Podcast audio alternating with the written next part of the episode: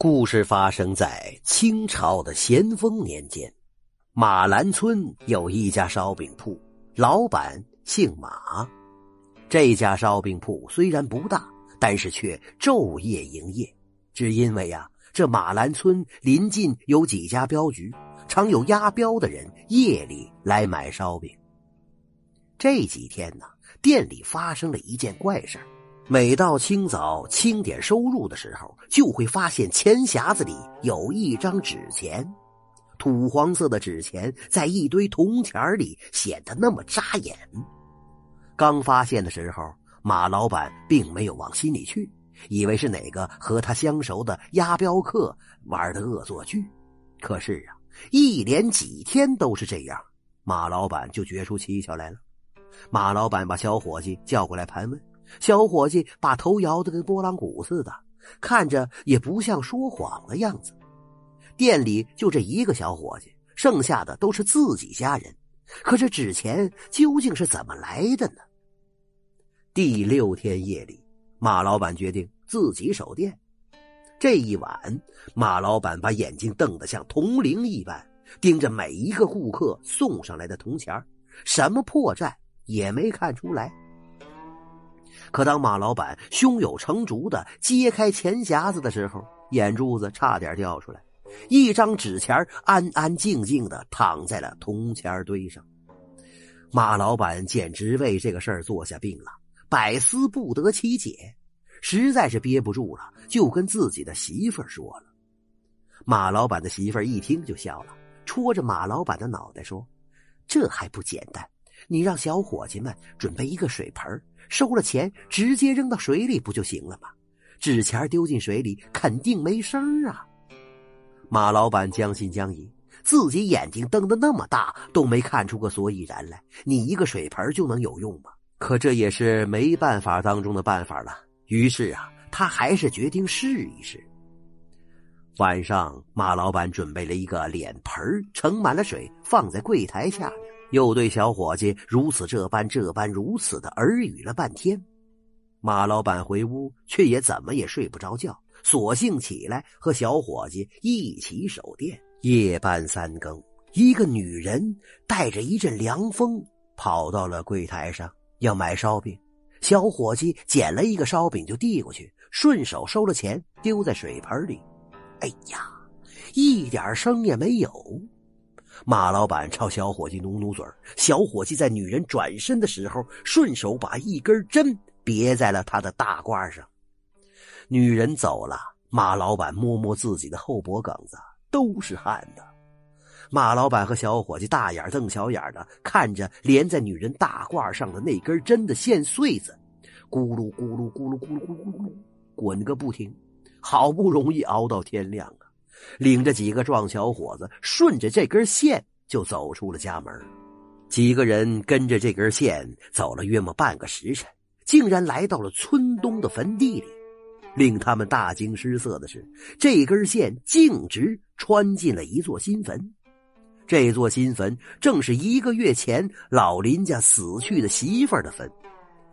马老板不敢声张了，赶紧领着人回到店里。等到天大亮以后，马老板去林家走了一趟，带着小伙计和那几个壮小伙子。林家是马兰村有名的财主，当然不会轻信马老板这一面之词。林家老爷盘问了小伙计和那几个壮小伙子半天，仍然是将信将疑。马老板给林家老爷做了一个揖，说。林老爷呀，要想弄明白这事儿，其实也简单，只需要把坟掘开，呃，就可以真相大白了。只怕是，林老爷不肯。林老爷沉吟了片刻，派家丁前往自家坟地看个究竟。家丁回来，把自己看到的禀告了林老爷，与马老板等人说的是一模一样。林老爷这才下定决心掘坟开棺。林家媳妇下葬没多久，竟然又要开棺，惹得许多村民来看热闹。按理说，这开棺都应该在晚上，可是林老爷气自家儿媳妇死了还不安生，决定就在正午的时分打开棺材盖儿。将要开启的那一刻，毒毒的太阳底下，阴风阵阵呐，一帮大老爷们头皮都发麻呀。等打开棺材盖的那一刻，所有的人都惊呆了。林家媳妇儿安安稳稳的躺在棺材里，衣服上别着马老板家的那根针。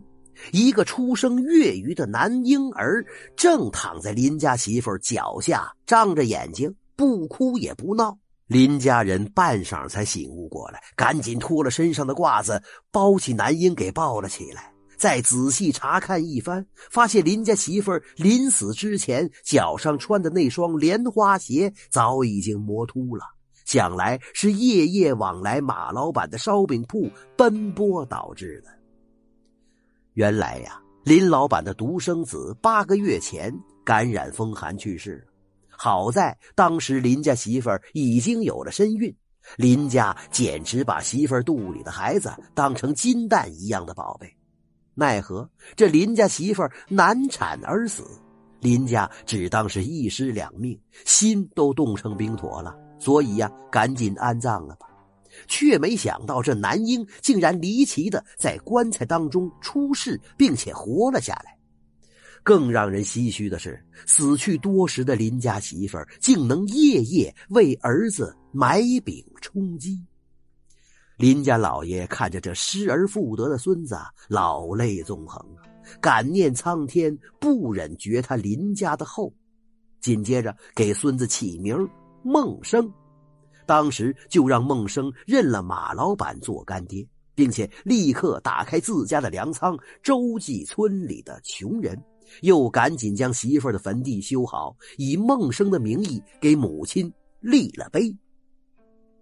后来呀，孟生长大以后做了官，在村东头给他的母亲修建了一座庙，每年都回来上香祭祖。